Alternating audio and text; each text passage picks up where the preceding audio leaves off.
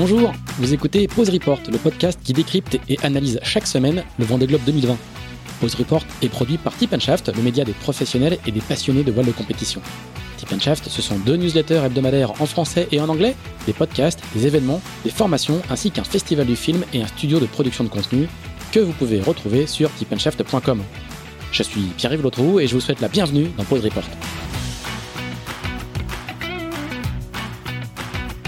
Cet épisode de Pause Report vous est présenté par la voilerie Incidence. Incidence et le Vendée Globe, c'est une longue histoire.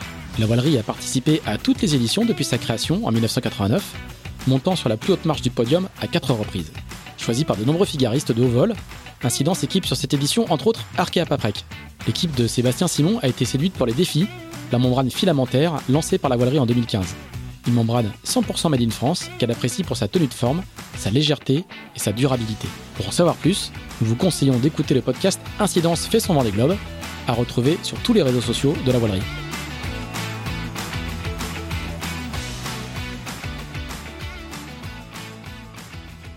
Bonjour à tous, bonjour à tous et bienvenue dans ce sixième épisode de Pause Report, le podcast hebdomadaire de Tip Shaft qui pendant toute la durée du Vendée Globe explique, décortique, décrypte, analyse la course sous toutes ses coutures en compagnie des meilleurs experts de la voile de compétition. Nous sommes le mardi 8 décembre, il est un peu plus de 10h30, il est 10h41 pour être précis. Donc tout ce que nous allons dire est basé sur le, classement de 9 h de ce Vendée Globe. Pour ce sixième épisode, nous avons demandé à Vincent Loriot-Prévost, le cofondateur de l'agence d'architecture navale VPLP, qui a dessiné euh, euh, presque une, une, dizaine de bateaux sur ce Vendée Globe, certains en compagnie de Guillaume Verdier, de venir nous éclairer. Salut Vincent, est-ce que tu nous entends? Je vous entends. Bonjour Pierre-Yves et ainsi qu'Axel et Marcus. Et Marcus, puisque effectivement nous avons comme euh, euh, second invité euh, Marcus Hutchinson, le plus français des Irlandais. Tu vas me dire si ça te convient comme définition, Marcus, qui est actuellement le team manager de LinkedOut, qui s'est qui s'est joint à nous. Salut Marcus. Salut, salut, salut tout le monde. et puis bien sûr nous avons Axel Capron, le rédacteur en chef de Tip Shaft, qui est qui est à, à Levallois, qui est rentré à Levallois. Et Axel, eh ben, écoute, on va, on va commencer euh, avec toi. Tu vas nous faire un petit résumé de la semaine qui a été, euh, qui a été peut-être pas aussi agité que la semaine dernière avec le sauvetage de, de Kevin Escoffier par, euh, par Jean Le Cam, mais qui, où il s'est quand même passé encore, encore pas mal de choses. Est-ce que tu peux nous faire un petit, un petit topo? Ah ouais, Bonjour à tous. Effectivement, il s'est passé quand même pas mal de choses. Bon, on s'était quitté la semaine dernière sur, sur, en évoquant largement le, le sauvetage de, de Kevin. Euh, bah, depuis, euh, l'histoire s'est bien terminée puisque Kevin a été euh, récupéré euh, ce week-end dimanche par, par la frégate Nivos de la Marine nationale. On a vu les images qui étaient très sympas de, en champ et contre-champ avec celle de Jean et celle de la Marine. Le week-end euh, aussi était marqué par les arrivées, les arrivées successives à Cape Town des, des trois des trois marins qui ont abandonné. Donc Alex Thompson, Sébastien Simon et Sam Davis. Euh, les trois ont du coup officialisé leurs abandons. Hein. Les deux avaient percuté un ovni peu de temps après avoir passé le cap de Bonne-Espérance. Euh, après pile un mois de course, euh, bah, Charlie Dalin qui est en tête depuis maintenant 15 jours, s'apprête pardon à affronter ce soir une très grosse dépression. Hein. On annonce des vents jusqu'à 55 nœuds en rafale et une mer très formée. Il est suivi à 220 000 de Thomas Ruyant, qui est toujours handicapé par la casse de son foil bâbord. On va sans doute en parler avec Marcus tout à l'heure. Et à 350 000 par un groupe de poursuivants qui est emmené maintenant par Yannick Bestaven. Sachant qu'on attend toujours la décision du jury international de la course à propos des bonifications dont vont bénéficier les sauveteurs, entre guillemets, Jean Lecam, Yannick Bestaven et Boris Herman. À noter euh, dans la tête de flotte que Louis Burton, qui avait été euh, un temps deuxième, là, après avoir choisi une option assez engagée dans le sud, euh, enchaîne depuis ce week-end les petits pépins techniques. Hein. Il a eu des problèmes, grosses pannes électroniques dimanche. Il a des problèmes de pilote automatique en ce moment. Des problèmes de pilote également rencontrés par Damien Seguin, qui a, qui a hum, envoyé une vidéo ce matin, qui est en train de les résoudre et qui espère les résoudre dans la journée. Pour ce qui est du reste de la flotte, on a encore une dizaine de bateaux, dix bateaux exactement même, qui n'ont pas encore franchi le cap de Bonne Espérance. Ça sera chose faite dans la journée pour Didac Costa et Pip Air, qui ne se quittent pas depuis le départ des sables. Et tandis qu'en tête de, en queue de flotte, euh, Jérémy Bayou, qui est reparti neuf jours après tout le monde, ferme toujours la marche, mais il est sans doute pas plus, sans doute plus pour très longtemps parce qu'il est en train de, de rattraper Sébastien Destremo. Voilà pour euh, pour le point sur la course après pile un mois de course. Voilà, ça fait ça fait déjà un mois. Ils en sont. Je crois que Charlie a, franchi le premier tiers de la course hier ou avant-hier. Je crois qu'on en est grosso modo un, peu à, premier tiers, sachant qu'ils ont pas mal de retard hein, parce qu'ils ont franchi le, ils ont franchi le Bonne Espérance avec avec cinq jours de retard. Je crois qu'à date aujourd'hui ils ont ils ont encore cinq jours de retard. Marcus, donne-nous des, des, nouvelles de, de, Thomas dont on avait assisté il y a quelques jours à la, scène assez incroyable de, découpage du fall qui avait, euh, heurté un ovni. Euh, raconte-nous un petit peu comment il a vécu ces derniers jours et en particulier, euh, on sait que la flotte a été assez touchée moralement par le, la, perte du bateau de, Kevin, de PRB et, le sauvetage par Jean. Raconte-nous un petit peu comment, comment va Thomas. Bah écoute, Thomas va bien. Je pense qu'il est dans une dans un autre mode de navigation. enfin, je sais qu'il est dans un autre mode de navigation si on parle d'aujourd'hui, bah, il y a, y un vidéo qui a tombé de ce matin où il, explique un peu le, le maire déchaîné, euh, où il a vraiment du mal à, trouver euh, la route le plus safe. Et je pense que c'est quand même assez intéressant de voir que, bon, statistiquement, on sait de, on imagine ce qui nous attendrait sur un, sur un Vendée Globe pour les bateaux, mais euh, cette année, c'est pas vraiment ça. Et, euh, et, donc on voit que ça bute toujours par devant et euh, ils n'arrivent pas à, lâcher, lâcher les, les, chevaux avec leur, leur deux foilers, Thomas et, euh, et, et, Charlie. Mais Thomas, il, il, va bien. Enfin, il a son, son lot de, de, de soucis techniques à bord. Pour l'instant, rien de, de, de, très grave, à part effectivement ce manque de moitié du foil à bord. Euh, ce qui, ce qui peut-être euh, quand il fait vraiment mauvais temps euh, et les tribord à mur, peut-être c'est pas plus mal, j'en sais rien, on verra bien. Euh, mais on a vu hier justement quand quand il a pu lâcher les chevaux sur bâbord à mur, euh, bah, le bateau va très bien. Hein. Il, il, a fait des super points de vitesse pendant quelques heures pour, pour rester devant le front le plus longtemps possible. Donc, euh, en gros, le bateau euh, est en état de, de continuer d'avancer très vite. Il, il, a parlé de plaisir hier. Hein. C'était, il n'en avait pas forcément beaucoup parlé depuis le, l'entrée dans le sud, mais ouais, c'était, il y avait des, une belle, c'était une belle journée de glisse, quoi. Hein. Oui. Tout à fait. Et je pense aussi, bah, c'est très très important, je pense, pour les marins d'avoir de temps en temps des, euh, des, signes de pourquoi ils s'engagent dans quelque chose comme ça, parce que je pense qu'ils ont vraiment, euh, ils ont vraiment eu euh, pas des super conditions jusqu'à maintenant, et, des fois quand ça arrive que c'est bon, et pour le cas de Thomas, il peut faire sa queue sur bâbord à mur, bah ça fait plaisir, c'est sûr. Mais c'est quand même, ils sont dans une mode de navigation quand même. Euh, bah, c'est le Grand Sud et euh, il prend il prend attention. La gestion de risque est primordiale, surtout surtout maintenant qu'il voit que bah, il reste euh, il reste quand même les deux tiers du tour du monde à faire. Il y a, on a déjà pas eu, eu, pas mal de dégâts sur tous les bateaux et malheureusement quelques abandons. Et puis euh, il est après tout, il est qu'à il est qu'à 200 000 du premier. Euh, il n'y a rien rien, rien n'est joué. Hein. Oui, non, non, non, encore, non, encore pas, à faire, du hein. tout, pas de tout, pas de tout. Non, tout à fait. Est-ce que tu peux nous dire euh, comment vous avez géré l'histoire de de la réduction du foil? Comment, comment vous avez pris cette décision là comment comment ça s'est passé entre entre entre vous et lui? Euh, qu'est-ce qui a suggéré l'idée qu'il fallait peut-être couper un bout du foil comment, comment, vous avez, bah, comment vous avez mis ça en œuvre? Enfin, c'était euh, suite, au, euh, suite aux conversations qu'il a eues avec nous et qu'on lui a demandé d'expliquer exactement ce que c'est fait. Il a fait une inspection générale et puis il a constaté que que c'était dans le dans le shaft à l'intérieur du puits de foil où les dégâts ont lieu. Enfin, c'est c'est c'est de là qu'il y a eu euh, des énormes, enfin les, dégâts se sont manifestés sur la surface euh, à l'extérieur jusqu'au coudre et à l'intérieur du puits de foil avec des avec des grands fissures et puis bon ils ont euh, les ingénieurs ont pu faire des simulations pour comprendre un petit peu pourquoi ces fissures sont arrivées, enfin pour simuler exactement le, cas de casse, le, fail case.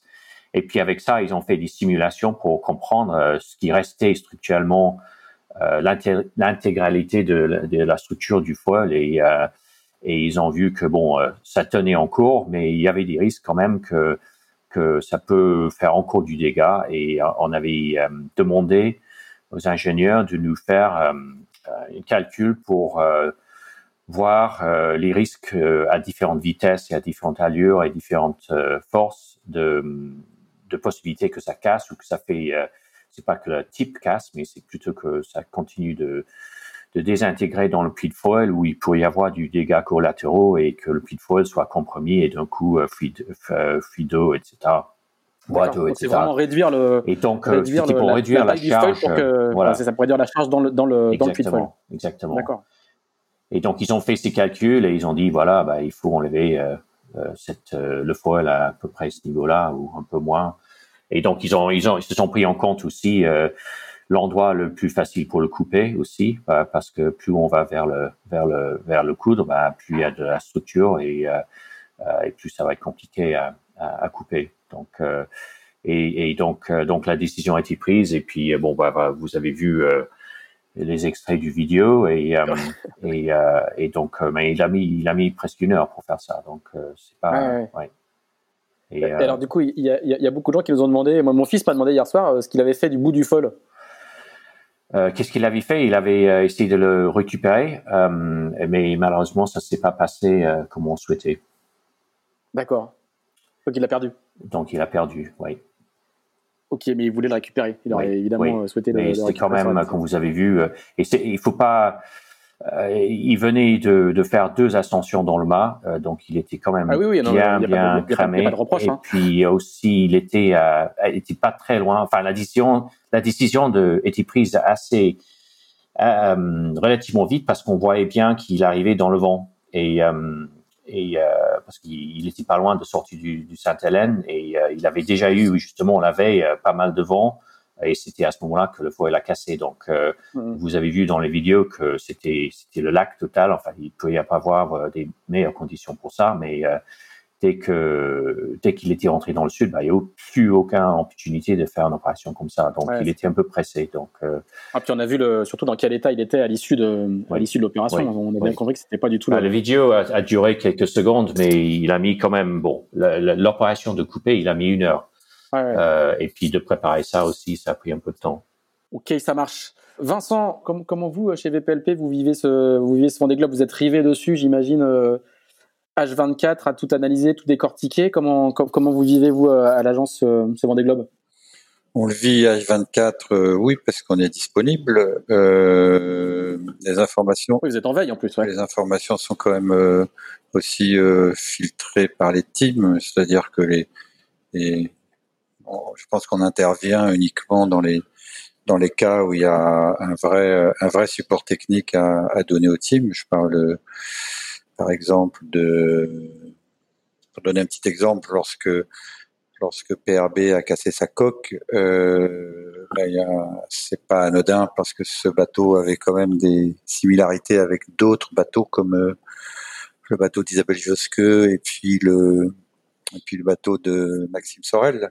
Mmh. Donc euh, c'est sûr que le matin même, euh, lorsqu'Alain Gauthier ou, ou Filoun euh, apparaît sur l'écran mobile, on sait de quoi on va parler. Et, effectivement, dans la journée, euh, on passe du temps à, essayer de, de refaire un peu l'historique de ces bateaux qui sont pas tout neufs pour euh, jouer un petit peu au jeu des différences et regarder s'il y a des indices qui laissent à penser que ce qui est arrivé à PRB pourrait se arriver euh, aux, aux, autres bateaux, sans malheureusement être catégorique parce que on ne sait pas toujours euh, ce que les bateaux deviennent et comment ils sont modifiés au fil des ans. Et donc ça c'est une période qui est assez intense, ouais, qui dure euh, qui dure un, moment et qui va au-delà même de bateaux qui sont euh, qui sont un peu les sister ships puisqu'on a un coup de fil aussi de, Boris qui nous demande et pour moi comment ça se passe? Est-ce que vous avez des consignes à me donner? Est-ce que vous avez des recommandations sur la marche du bateau? Qu'est-ce que je propose? Qu'est-ce que vous me proposez quoi? Mmh. Et donc ouais, c'est une période qui est, c'est une période qui est effectivement euh, qui, est, qui est un petit peu complexe et qui, euh, au-delà même du de l'événement lui-même, euh, ruisselle sur sur sur sur les autres projets et d'une manière totalement légitime d'ailleurs. Et, surtout quand on sait que les bateaux vont rentrer dans le dur, parce qu'à l'époque ils étaient ils étaient en train de rentrer dans le dur, et, et que s'il y avait des s'il y avait des décisions à prendre, il fallait les prendre rapidement parce que euh, il était encore temps de mettre un clignotant à gauche vers le nord pour euh, aller vers Cape Town au cas où. Et donc ouais, ça a été, euh, mais, ça a été assez intense. Qu'est-ce que qu'est-ce que vous avez compris de, de, de, de ce qui s'est passé à bord du à bord de PRV Vous avez une vous avez des éléments de compréhension Vous avez une des hypothèses? Comment, comment, vous, comment vous, vous avez vu le truc? On n'a pas beaucoup d'éléments de compréhension. On a, on a, c'est difficile. Moi, après, ce sont des hypothèses. Ça devient, euh, ça devient, c'est plus une réflexion d'ingénieur. C'est une, c'est plutôt une, une réflexion euh, un petit peu plus pragmatique de se dire que en général, euh, s'il arrive un truc comme ça, euh, tout ne vient pas d'un coup. Moi, je suis assez, euh, je pense que souvent, ce sont des des, des endommagements progressifs qui petit à petit euh, fragilisent jusqu'au moment où la fragilité est, est suffisamment importante pour que pour que ça casse sur un événement certes plus euh, plus violent que les autres, mais bon, des bateaux qui ont fait des plantées à vitesse de 25 nœuds, euh, il n'y a pas que PRB à qui c'est arrivé. Je pense que ce qui a l'air de caractériser un petit peu la flotte en ce moment, surtout la flotte avec les foilers, c'est que on les voit euh, faire des moyennes qui sont finalement relativement faibles euh, par rapport à ce qu'on pourrait attendre des performances de ces bateaux-là, parce qu'ils sont freinés par la mer et c'est des bateaux qui ont l'air de, de, fonctionner beaucoup sous forme d'accélération très violente, assez euh, pas trop pas trop contrôlée et pour finir dans, dans un talus avec des, des décélérations qui sont très violentes aussi. Donc euh, je pense qu'ils sont dans des conditions qui sont de toutes les manières effectivement tous euh, assez sollicitants, mais, mais bon, euh, je pense que en ce qui concerne PRB, il doit y avoir autre chose qui s'est passé parce que euh, c'est bah, c'est complètement inédit quoi. On a vu ça sur des sur des sur des bateaux euh, comme des bateaux de de l'América ou des choses comme ça, ouais. Peut-être des, des multicoques à l'époque, mais ça provenait souvent d'une d'une d'une raison bien précise au niveau d'une implantation de structure, de perçage, etc. Alors que là, je ne pense pas qu'il s'agisse de ça. Axel, tu voulais poser une question? Ouais, ouais, Marcus, du coup, euh, je voulais savoir comment comment Thomas lui avait réagi quand il a appris euh, ce qui est arrivé à Kevin. Est-ce que ça est-ce que ça l'a inquiété? Est-ce qu'il vous a posé des questions? Comment comment comment ça s'est passé à bord de son bateau? Juste pour préciser, Marcus, hein, on est dans un contexte particulier avec Thomas parce qu'il lui est arrivé euh, quelque chose qui ressemble un petit peu à ça sur le précédent Vendée Globe avec un, avec un bateau sister ship. Hein. Bah justement, j'allais dire quelque part, euh, euh, bah on avait des doutes sur le, sort du, Thomas il y a quatre ans. Moi, je faisais pas partie de l'équipe à l'époque, mais on a beaucoup discuté depuis. J'étais un peu impliqué dans la réparation de ce bateau et je l'ai acheté pour un Daokenin après pour faire son demi-tour du monde il y a trois ans maintenant. et puis bon, voilà. Pff, je pense que c'est des bateaux qui qui qui, avaient, euh, comme disait Vincent, euh, c'est pas des sister ships à un détail près. Ils avaient beaucoup de similarités. Ça sortit du, des mêmes cabinets, etc. Mais euh, comme Vincent a dit euh, clairement, euh, les architectes sont pas totalement responsables de, des évolutions du bateau par la suite. Et c'est des bateaux qui commencent à être assez Bon, ils ont fait un peu le tour et ils ont eu beaucoup de modifications. Euh, dans le cas de Thomas, il y a quatre ans, euh, il avait toujours ses ballasts euh, devant le, le, le, mode de cloison et donc je pense que c'est ça ce qui a un peu sauvé son bateau de pas faire la même chose que que, que, que d'arriver à, à, PRB. Euh, mais je, je je veux pas faire dire plus que ça. Mais c'était quand même, on, on, avait imaginé, enfin, il y avait toujours doute est-ce que Thomas avait touché quelque chose ou est-ce qu'il mm son bateau était juste euh, implanté, il s'est cassé. Et puis, euh, bah, sincèrement, on n'a pas vu de traces ou de marques sur la coque à l'arrivée en Nouvelle-Zélande. Donc, voilà, c'est il y a, y a, de moins en moins de doutes sur ce que s'est passé à Thomas il y a quatre ans. On va dire les choses mm -hmm. comme ça. Mais donc oui, effectivement, bah, Thomas, il, tout le monde, je pense, qui était déjà très très inquiet pour le sort de Kevin. Et puis bon, ils ont tout le monde a, vécu ça. Et puis euh, en attendant les, instructions de l'ADC euh, pour euh, qui fait demi-tour, qui, qui, qui part pour, pour pour porter assistance. heureusement, il y avait beaucoup de bateaux autour, donc Thomas était assez assez content de ne pas être obligé de faire demi-tour, de faire 80 000 auprès pour aller aller aider parce que ça aurait été mettre, euh, c'était pas des une nuit très très euh, très bien. Ouais, il y avait des conditions difficiles. Hein. Euh, et puis il a mis du temps après, évidemment, tout le monde a mis beaucoup de temps après pour euh, pour pour se remettre vraiment en mode course. Et puis je pense que le rythme de vie, justement, Thomas, il vient de dire que la course est entrée en, en parenthèse là pendant ce passage de de front et cette dépression où ils, où ils vont morfler encore pour encore 24 heures, 30 heures, quelque chose comme ça. Euh, donc, donc euh, dès qu'ils sont dans le sud, ils sont, ils sont prêts à, à, tout, malheureusement. Euh, mais ça fait partie de, de, la course et heureusement, euh, Kevin a été récupéré et puis l'aventure continue pour tout le monde. Mais non, non, c'est, c'est quand même.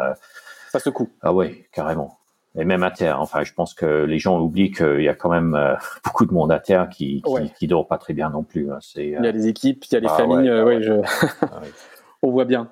Euh, Vincent, tu voulais, tu voulais réagir Oui, je voulais rajouter aussi que, en plus des évolutions que peuvent avoir ces bateaux et par, les différents teams pour lesquels on n'est pas toujours, toujours euh, impliqué, il y a aussi quelque chose, c'est que ces bateaux qui sont quand même maintenant, euh, qui ont un peu d'âge, sont des bateaux qui ont un vécu aussi.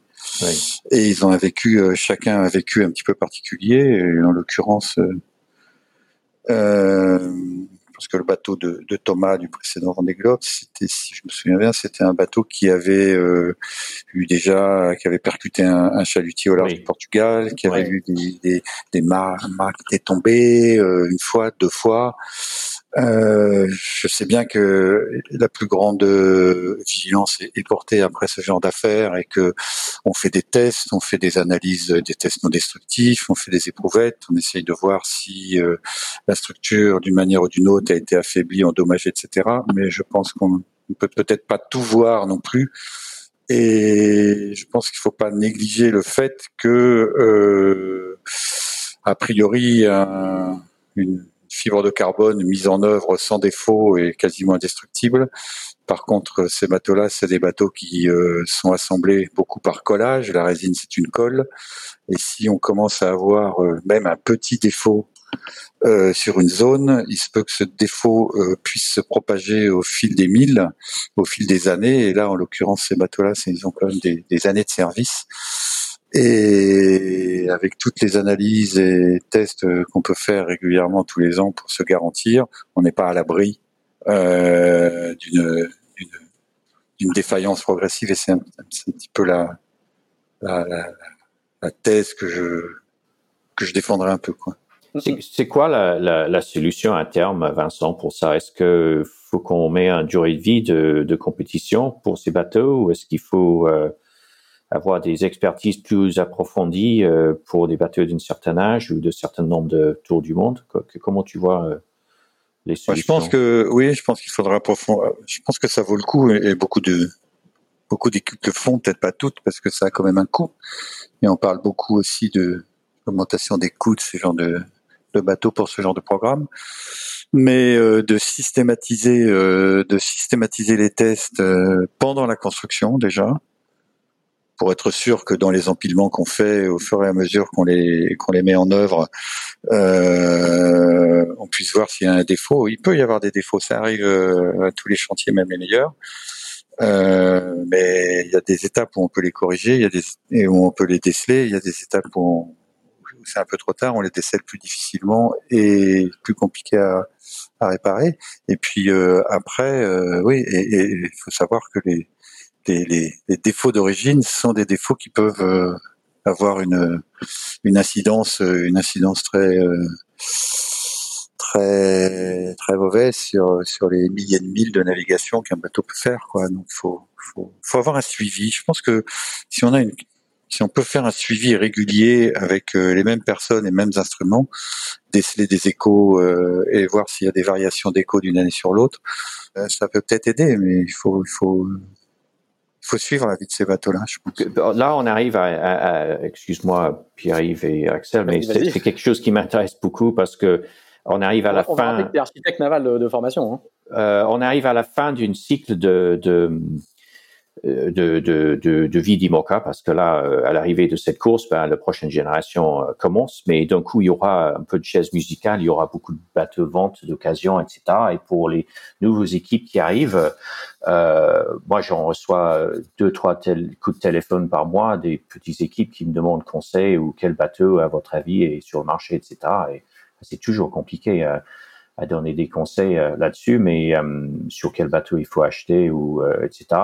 Mais euh, euh, je pense qu'il y a, c'est des bateaux très très compliqués, de plus en plus compliqués chaque fois. C'est une grande étape de, de, commencer dans le milieu IMOCA. Il faut quand même que les équipes euh, se, structurent autour euh, de, de, de, vrais projets de, de, gestion d'un projet technique comme ça. Mais effectivement, je pense que on a peut-être responsabilité collective de, bien donner une conseil euh, à des nouveaux équipes de comment euh, comment choisir un bateau ou quel quel contrôle à faire euh, parce que évidemment le vendeur il veut juste vendre le bateau et, et l'acheteur il est prêt il est il est pressé pour commencer. Mais il y a quand même pas mal d'éléments qui sont très importants surtout pour la suite par rapport à l'assurance etc c'est quand même des dossiers qui sont qui, qui posent déjà des problèmes pour pour nous tous mais c'est quoi comment tu conseilles les petites équipes, euh, enfin les équipes qui commencent dans le milieu maintenant, qui veulent acheter un bateau de gaz? Ben, Je crois que si c'est la question, tu me la poses à moi. Ouais, euh, bah je pense bah que c'est à moi, effectivement. vas-y, vas-y. Euh, je pense qu'il faut être assez vigilant aussi sur le. C'est pas le tout d'acheter un bateau. Souvent, quand on achète un bateau, on a une vision d'un programme, un programme de développement. Alors acheter un bateau et le et le garder en l'état et naviguer tel quel en, en le en euh, l'optimisant sur des détails, c'est une chose, mais acheter un bateau et lui changer son mode euh, de, de, fonctionnement et le faire rentrer dans un dans une dans une dans un environnement qui n'était pas l'environnement qu'il a connu jusqu'à présent, c'est-à-dire en l'occurrence quand on rajoute des foils hein, pour euh, pour être pour être précis ou quand on fait des modifications de ballast, etc. Euh, c'est là où on rentre dans, un peu dans l'inconnu euh, par rapport à ce bateau et le bateau qui était réputé fiable avant, peut-être. Euh, je pense qu'il faut vraiment tout checker, tout vérifier, prendre le temps. Alors effectivement, c'est du rétro-engineering, c'est du temps, c'est de l'argent, c'est de l'expertise, c'est de la, c'est des échanges, c'est euh, c'est beaucoup de travail, mais je pense que ça vaut le coup de le faire en amont parce que euh, peut-être que tous les bateaux sont peut-être pas capables de de prendre les, les mêmes types de modifications pour en améliorer les performances. Faut, ou alors s'ils ne le sont pas capables, qu'est-ce qu'il faut faire comme travaux? Qu'est-ce que ça engendre comme euh, comme contrainte de de travaux supplémentaires pour rendre le bateau euh, euh, conforme à, à, sa nouvelle utilisation. Quoi. Je pense que c'est assez global en fait comme, comme approche. Il y a, il y a le bateau, qu'est-ce qu'on achète, et puis le bateau, qu'est-ce qu'on va en faire, et le bateau, comment on va faire pour que on puisse faire ce qu'on a envie de faire. Voilà, c'est pas anodin, c'est pas simplement j'achète un bateau et puis euh, et puis je fais une modification et puis euh, et puis ça ira plus vite quoi. On, on, sent bien que le que le ce qui est arrivé euh, à PRB et à Kevin euh, euh, fait, fait, fait, beaucoup réfléchir. On, on, va avancer un petit peu. Il y a, il y a Axel qui voulait, qui voulait poser une question. Oui, oui, juste pour finir sur le sujet, justement, je voulais demander à Vincent, euh, dans le cas précis de, de PRB, quand ils font des grosses modifications sur le bateau avec des, des nouveaux grands foils, est-ce que vous, vous êtes consulté ou c'est eux qui gèrent tout avec leur bureau d'études interne? À propos de PRB, euh, on n'a pas du tout été... Euh, impliqué dans les modifications puisque Vincent avait plutôt euh, pris une autre optique qui était de, travailler avec d'autres personnes pour faire évoluer son bateau. Donc, euh, par contre, pour un bateau comme MACSF ou un bateau comme euh, comme le bateau de Boris Herman, oui, on a été on a été on a été impliqué dès la première décision qui était de dire de pour MACSF, ça a été quand même une des grosses des grosses modifications, parce qu'il a fallu mettre le bateau à la jauge, changer de mât, changer de quille, euh, faire des modifications de ballast, parce que la nouvelle jauge autorisait des ballasts qui n'étaient pas autorisés avant, des ballasts extérieurs. Et en plus de ça, rajoute foil. Donc tout ça, c'était un programme qui était très global et qu'on essayait de, de traiter euh, de manière la plus exhaustive possible.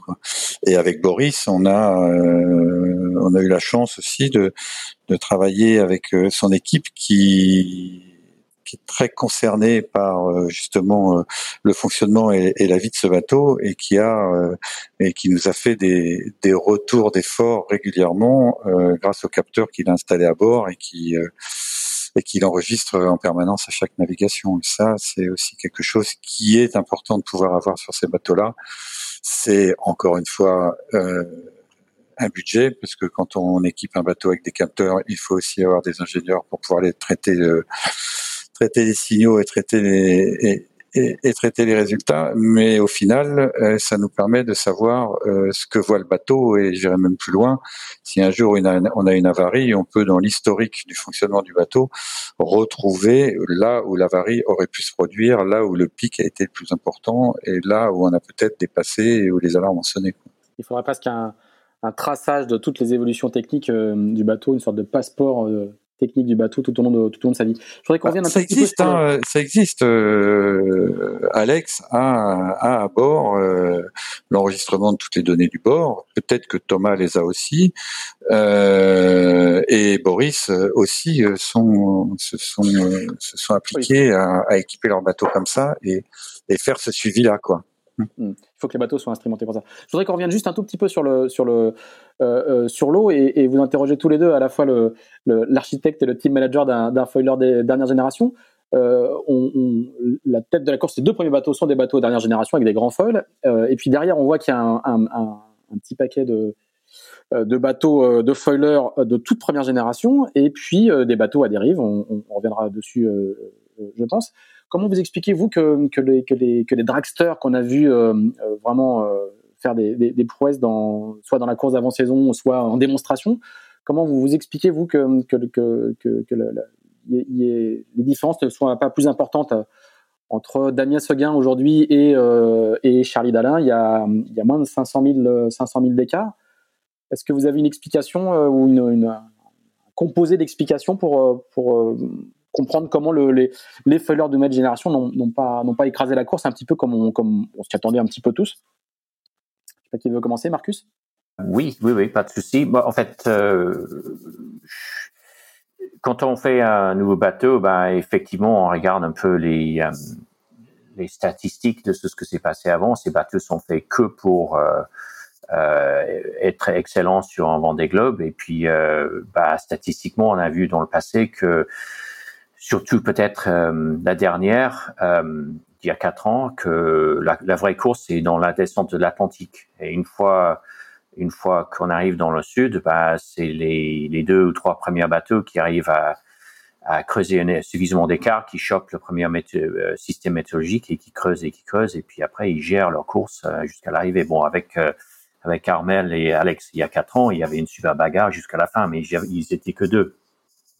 Euh, et puis bon, euh, statistiquement, c'est toujours un peu ça. On, on vise euh, pour comment ils peuvent faire ça? Bah, les alizés dans l'hémisphère du Nord, on n'a pas eu beaucoup, beaucoup, beaucoup moins que attendu, surtout avec l'histoire de Theta qui a quand même enlevé euh, au moins deux jours de, de, de grande vitesse.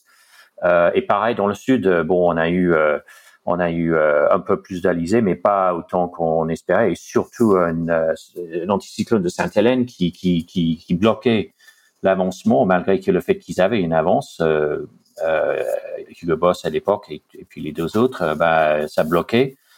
Et puis les autres ont pu rattraper. Bon, si on prend le cas de chacun, euh, bah, Jean, il a fait une, trajectoire juste superbe tout le temps. Il a eu le courage et la confiance de, traverser cet état et donc il a économisé beaucoup de, de milles. Enfin, donc, donc je pense que Charlie et Thomas ils géraient beaucoup plus euh, le risque que, enfin, ils n'avaient pas les mêmes euh, connaissances de leur bateau ni confiance euh, avec leur bateau. Donc, ils, dans l'hémisphère nord, ils ont, ils ont mis, ils ont, ils ont pris beaucoup de retard pour contourner d'état et ça.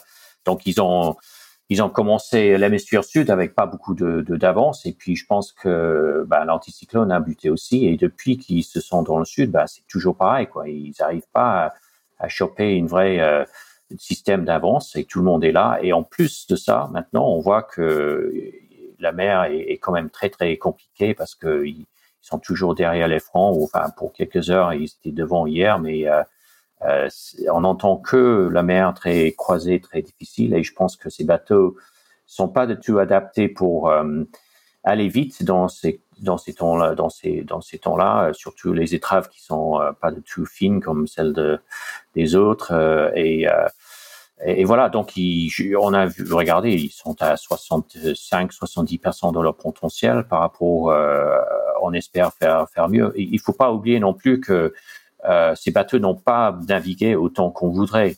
Euh, cette année à cause du contexte, etc. Ils ont fait le tour de l'Arctic Race là en juin, en juillet, mais à part ça, on a, ils ont très peu navigué ces bateaux. Et quand on regarde euh, bah, le bateau de Le Cam, même le bateau de, de Louis Burton et, et, les autres bateaux, c'est quand même des bateaux qui où euh, ils ont beaucoup plus de confiance parce qu'ils ont beaucoup plus navigué dans différentes conditions sur ces bateaux. Euh, les deux les deux bateaux tête là, bah, ils, ils apprennent toujours. Ils ont jamais navigué dans des telles conditions avant et je pense qu'il y a un ensemble de choses, mais euh, ils n'ont pas été gâtés encore par la météo. Vincent, toi, tu, comment tu vois cette, euh, cette relative sous-performance de, des, des foilers dernière génération? Je pense que je suis d'accord avec Marcus que les, on, a vu où, où, était, où les foils avaient euh, un, vrai plus et c'est pas des conditions qu'ils ont beaucoup rencontrées. Et je dirais même que les foils euh, aujourd'hui c'est plutôt un handicap. Et j'imagine que si euh, il pouvait les relever, il le relèverait volontiers. Ouais.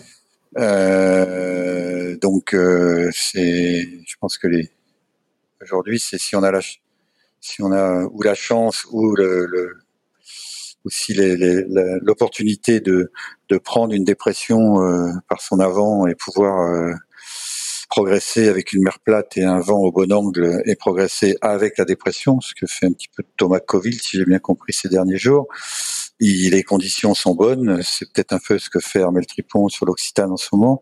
Les conditions sont bonnes et les bateaux peuvent aller vite, les bateaux peuvent être euh, être menés, euh, je dirais, euh, à leur potentiel. Mais lorsqu'on se retrouve derrière avec une mer désordonnée, je pense que le foil est, beaucoup plus un handicap que qu'un atout pour faire de la vitesse. Et ça ne m'étonne pas que euh, les, les, les vitesses de bateau euh, avec ou sans foil soient relativement proches. Euh, je pense que les un, un, bateau sans foil dans ces conditions-là, c'est un bateau qui a des vitesses régulières, beaucoup plus euh, des vitesses moyennes régulières, beaucoup plus euh, beaucoup plus stables que, que les bateaux avec foil qui sont qui semble être euh, plus difficilement contrôlable par moment. Enfin, c'est les retours que j'ai. Peut-être que toi, tu en as aussi, euh, Marcus, mais c'est l'impression que j'ai.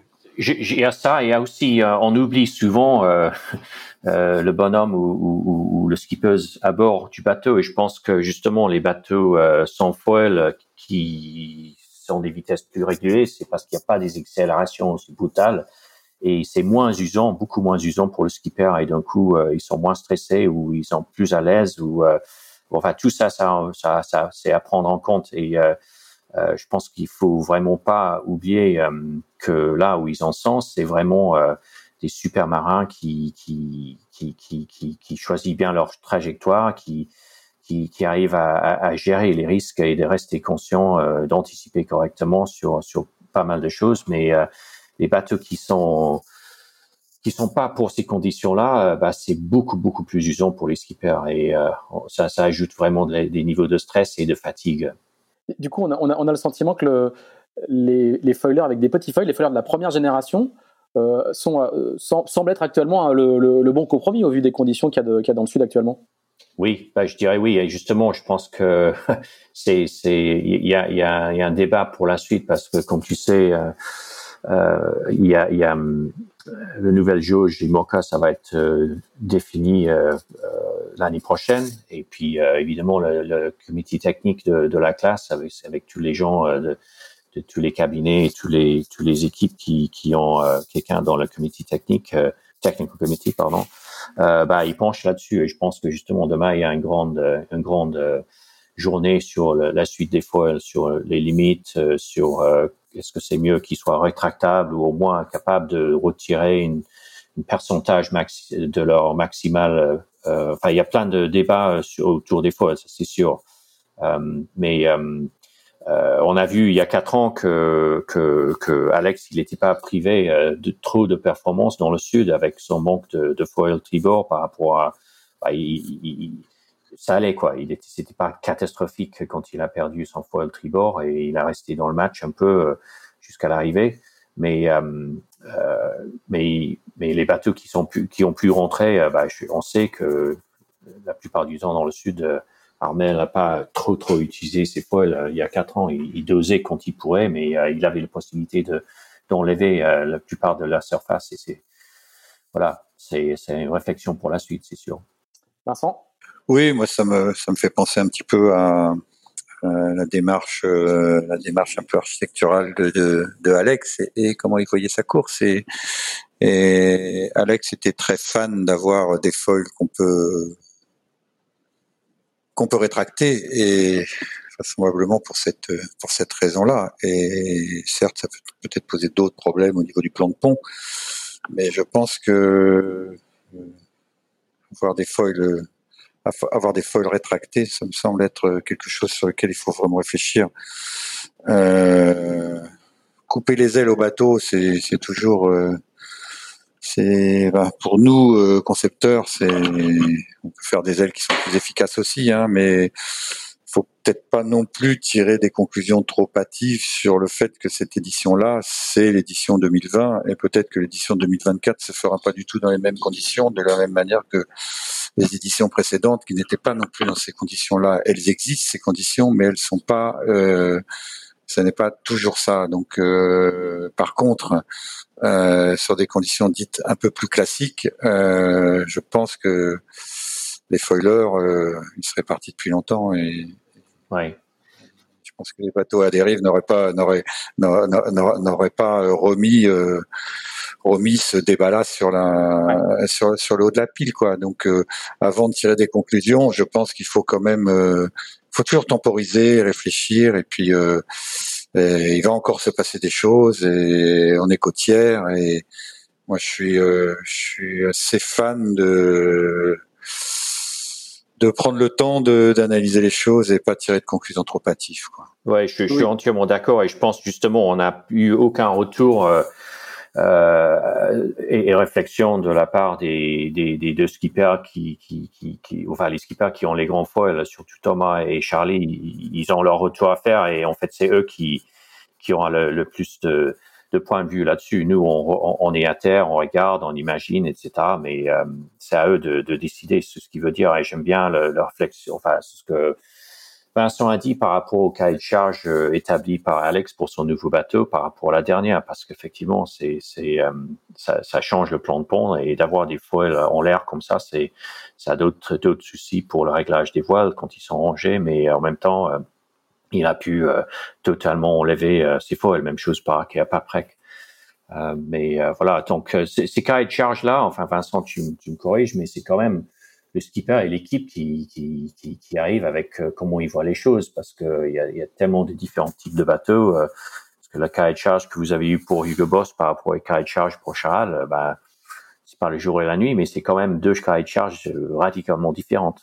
C'est pas le jour et la nuit, mais c'est quand même comme tu dis, très différent. Il y en a, il y a, je pense que le cahier des charges de d'Alex est beaucoup plus, beaucoup plus radical et avec une avec une, une vision de performance dans le sud euh, qui, qui était vraiment euh, très très forte quoi et, et naviguer euh, naviguer je dirais léger avec euh, avec une accepter de perdre du moment de redressement, du couple de redressement, avoir un bateau moins puissant lorsque les foils ne prennent pas le relais euh, pour avoir moins de bulbes et un, bateau plus léger dans le sud avec des foils qu'on peut rétracter, c'était c'est ça son credo et, et, et effectivement euh, tous les tous les skippers n'étaient pas prêts à, à, à prendre cette option là parce que la la réponse, est de dire que qu'est-ce qui va se passer si au Cap Horn on se retrouve bord à bord? Si euh, j'ai pas un bateau qui a du euh, qui a de la puissance et du couple de redressement pour remonter, euh, j'aurais peut-être course perdue. Alors que si je fais un bateau qui est plus polyvalent, euh, j'aurais peut-être plus de chance. Mais en fait, c'est tout ça apparaît très théorique et on, voit bien, on, voit bien, que la réalité de l'océan est parfois euh, un petit peu. Et, euh, et, je pense qu'on est un peu loin du compte. Et, et quand on passe trois ans euh, avec nos VPP, nos, nos, nos, simulations, nos polaires, et, à 99 du polaire ou à 105% du polaire, je pense que c'est leur cadet de leurs soucis pendant un tiers de la course en tous les cas. Et puis pendant le, pendant la dernière partie, euh, les bateaux auront peut-être euh, seront peut-être un petit peu blessés et seront de toutes les manières pas à 100% des non Et puis comme vous le soulignez tous les deux, hein, il reste encore deux tiers de course à faire et euh, si ça se trouve, on va avoir un Pacifique ordonné rangé avec le record des, de distance en 24 heures qui sera pulvérisé par les, par les nouveaux foilers. J'espère que du babo à mur. Hein. Axel, tu voulais poser une question Ouais, tu, parlais de, handicap tout à l'heure, Vincent. En quoi c'est un handicap justement d'avoir des, grands foils là, quand tu dans, les conditions de, l'océan Indien qu'ils ont actuellement?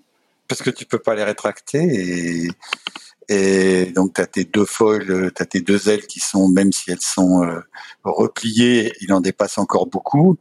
Et c'est des bateaux qui, lorsqu'ils accélèrent fort euh, et qui se prennent un talus, euh, ils se prennent un talus avec les ailes avec les ailes qui sont dépliées, euh, qui peuvent éventuellement partir en incidence négative. On a vu des, cas euh, déjà là depuis le début de la course, des cas de d'incidence négative sur des foils. Euh, et, on sait que ça fait un peu office de barre de plongée, ce qui est pas vraiment ce qu'on souhaite, quoi. L'incidence négative, on explique, hein, c'est que le foil, au lieu de, au lieu de générer du moment de redressement qui, il fait sortir un peu le, la, Au lieu de pousser vers le haut, il pousse vers le bas, il tire vers le bas. Voilà.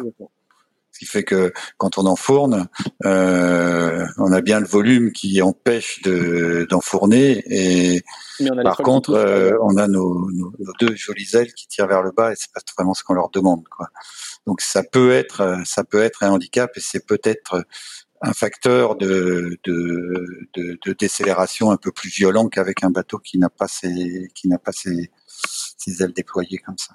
Alors, euh, euh Axel, on, on, parle, on, a parlé des choses qui, n'allaient pas, mais euh, au final, pour l'instant, la statistique pour ce qui est des taux d'abandon sur le Vendée Globe, on a eu, on a eu beaucoup cette semaine, enfin dans ces jours derniers mais au final, la statistique reste encore euh, largement euh, positive. Oui, oui, même, euh, elle est même moindre par rapport aux éditions précédentes. Si on compare avec les trois éditions précédentes, là, on en est à cinq abandons au bout d'un mois de course, alors que sur les deux dernières, en 2012 et en 2016, on était à sept abandons et à six en 2018, en 2008. Ce qui, ce qui est plus nouveau, en, revanche, c'est que ces abandons concernent essentiellement des, prétendants à la victoire ou au podium, avec des bateaux neufs ou, équipés de grands foils, quoi. Mais sinon, en termes d'abandon, en termes de chiffres, on est plutôt pour l'instant en dessous de la moyenne. en, valeur, en valeur absolue, et ce serait encore plus le cas si on faisait des pourcentages, puisqu'il y a 33 euh, bateaux au départ, hein, ce, qui était, ce qui était un record pour, le, pour ce Vendée Globe.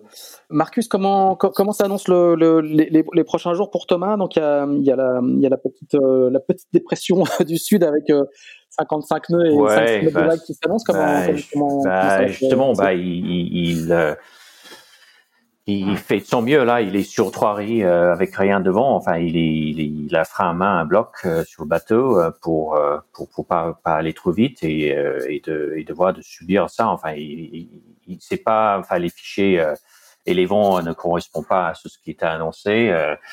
Euh, comme d'hab quoi mais voilà et c'est c'est c'est c'est intéressant cette remarque parce qu'on entend ça souvent bah, depuis depuis Sainte-Hélène c'était pareil quoi mais c'est des endroits qui sont mal euh, euh, mal modélisés parce qu'il n'y a pas de, de, monde commercial comme il y a dans l'hémisphère nord et euh, ça a toujours été comme ça et, et bon c'est de mieux en mieux mais je pense que c'est intéressant les réflexions pour moi un vieux de dire que voilà ils attendent que tout soit précis et qu'ils puissent se comporter par rapport à ce que aux données qui sont données à eux. Mais donc Thomas bon il, il va subir ça pendant encore quelques jours et enfin quelques quelques heures, encore 30 heures, quelque chose comme ça. Et après, euh, bah, c'est de préparer la suite parce que il va y avoir euh, plein, plein encore, mais euh, j'aimerais bien que, ça s'arrange un petit peu et qu'ils ont quelques quelques quelques dépressions classiques pour pour faire évoluer le bateau et de, de, de, stabiliser un peu la situation. Mais ils sont quand même à, encore trois quatre jours de de, de Cap Lewin et puis et puis la suite c'est bah, le Pacifique, euh, on ne sait pas si ça va être plus pacifique, mais on sait toujours que l'Indien c'est de loin le plus complexe, mais voilà, on n'est jamais à l'abri de encore plus de choses plus tard. Je me souviens, il y a quatre ans, il y avait cette énorme dépression entre autour de la Tasmanie où, Jean-Pierre dit qu'il est obligé de passer à l'intérieur de la Tasmanie et ah, qu'il y en a d'autres et il y en a d'autres qui ont carrément arrêté pour pour laisser passer. il y a Elias. ouais. Ouais, C'était aux alentours de Noël, je crois, parce que je me souviens des images de, trois autres bateaux qui, qui se sont arrêtés net ensemble et ils ont fêté Noël ensemble parce qu'ils attendaient le passage. Euh, euh, donc, donc, euh, donc voilà. Donc Thomas, il va, il va gérer de son mieux.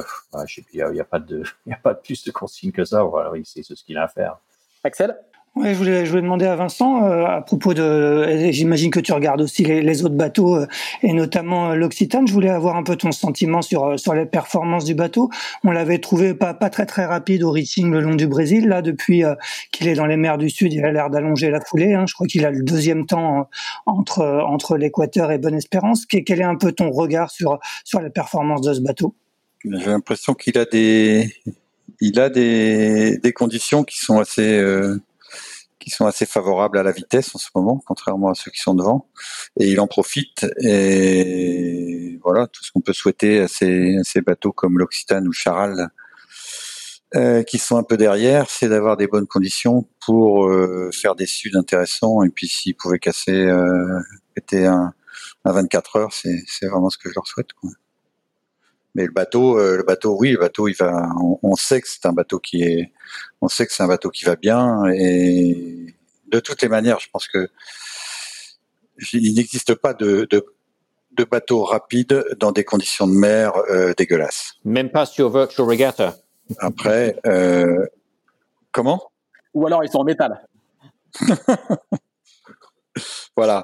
Donc euh, par contre, là, effectivement, euh, ce qui a l'air d'être intéressant, c'est que les moyennes qu'il fait sont, euh, on parle plutôt de, il, il, a des, il a des, il a des moyennes qui sont, euh, des moyennes qui sont élevées, ça c'est sûr, et peut-être parce qu'il a aussi un comportement qui fait que il est moins sujet à accélération, ralentissement, accélération, ralentissement. Euh, grâce aux conditions qu'il a, peut-être que dans ces conditions-là, sa forme de coque l'aide aussi un petit peu. Euh, tout ça, c'est à voir. Hein. C'est euh, encore une, une, photo à l'instant T. On verra, on verra, on verra plus tard comment comment les choses évoluent et comment comment les options qui se décident sont bonnes ou pas. Quoi. C'est euh... à fin de la foire. Mais là, de toutes les manières, c'est sûr que c'est intéressant de voir. Moi, je je suis effectivement ce qui ce qui peut se passer euh, derrière d'un point de vue euh, architectural. C'est intéressant de, de, suivre le trajet d'Occitane et puis évidemment de, Jérémy également. Marcus, toi qui toi qui es souvent le, le, le porte-parole des étrangers euh, sur les courses, euh, comment, comment tu juges un petit peu la course justement des, des, concurrents étrangers? Moi, je, je, note que le, les, les, courses de, Didac Costa et Pip Air sont, sont assez incroyables hein, sur des sur des bateaux quand même euh, très très datés. Les deux plus vieux bateaux de la flotte, ils sont euh, euh, ils sont loin d'être ridicules quoi. Euh, non, non, pas du tout. Mais déjà, bah, encore une fois, c'est, c'est, ces bateaux-là, c'est les marins qui les portent. Hein, c'est pas les bateaux euh, qui portent les marins. Et, euh, et bah, moi, je suis très très content de voir qu'il y a toujours autant de d'étrangers qui, qui viennent faire ça. Mais il faut pas, faut pas rêver. Ces gens-là, ils viennent pour, pour, pour boucler un tour du monde en solitaire et de, de, de s'amuser euh, avec les, les gens qui ont les mêmes ambitions que eux. Moi, ce que je souhaite, c'est que on arrive à avoir plus de, d'équipes euh, style Hugo Boss. Enfin, peut-être pas au même niveau que Hugo Boss, mais le même niveau que la moitié des, des projets en France, vraiment euh, un peu plus compétitif globalement. Et ça, c'est quelque chose qui, j'espère, va venir par la suite. Mais bon, euh, on a quand même beaucoup, beaucoup de travail à faire avec ça. Euh, je suis, je suis vraiment content de voir que sur une autre de mes activités, j'ai beaucoup d'étrangers qui, qui viennent sur le circuit Figaro l'année prochaine, beaucoup plus que l'année dernière. Je suis aussi euh, très rassuré de voir que il y a beaucoup, beaucoup plus, plus d'intérêt dans le Vendée Globe à l'extérieur, à l'extérieur de la France qu'il y avait dans le passé. Moi, je, je fais beaucoup, beaucoup de médias euh, avec des étrangers, euh, presque plus qu'avec des Français. Euh, mais c'est pas plus mal comme ça d'ailleurs, euh, parce que les gens s'y intéressent. Bon, le contexte fait qu'il se passe pas grand-chose à part ça. La moitié du, de la planète est en confinement, donc donc derrière son écran, on a le temps de voir ce qui est en train de se passer, les outils, le routage sur Windy, machin. Enfin, c'est très bien. mais bon, on a encore beaucoup de travail à faire pour que ça se passe comme ça. Mais c'est magnifique de voir tous ces ces, ces, ces, ces étrangers là-dessus. Mais j'aimerais bien que que les, les vraiment les meilleurs étrangers, euh, euh, bah, malheureusement Sam, euh, je le compte plus comme une étrangère maintenant, elle est plutôt française que, anglaise, mais bon, je rigole. Euh, c'est dommage qu'elle est pas qu'elle est vraiment le seul à part à part Hugo Boss d'être d'être au, au, niveau et, et d'être capable de faire une performance, mais malheureusement elle est plus dans la course non plus. Axel. Oui, on peut quand même euh, donner. Euh, il n'y a pas de Vivi Trophy euh, sur le Vendée Globe. Hein. Le Vivi Trophy, c'est le classement que tu as créé pour pour les étrangers sur le Figaro. Mais si, si on fait un petit classement officieux des étrangers, on a quand même bah, Boris Herman qui, Boris, qui, Boris qui oui, Boris qui qui qui qui garde un œil sur sur la suite. Je sais qu'il va faire une super performance. Boris, je, je c'est un de mes favoris et je je suis pas du tout inquiet euh, qui, qui va super bien finir la course. Et, euh, mais, mais encore une fois, Boris, il, il a fait le pas de s'investir en France, d'y être là et de de pas faire son entraînement et de pas faire euh, sa préparation en dehors de la France. Il était là, il était vraiment baigné dans le dans le milieu ici et euh, euh, malheureusement, c'est difficile à convaincre des étrangers de, que c'est ça le comportement pour les prochaines un ou deux cycles du Vendée Globe qu'il faut avoir.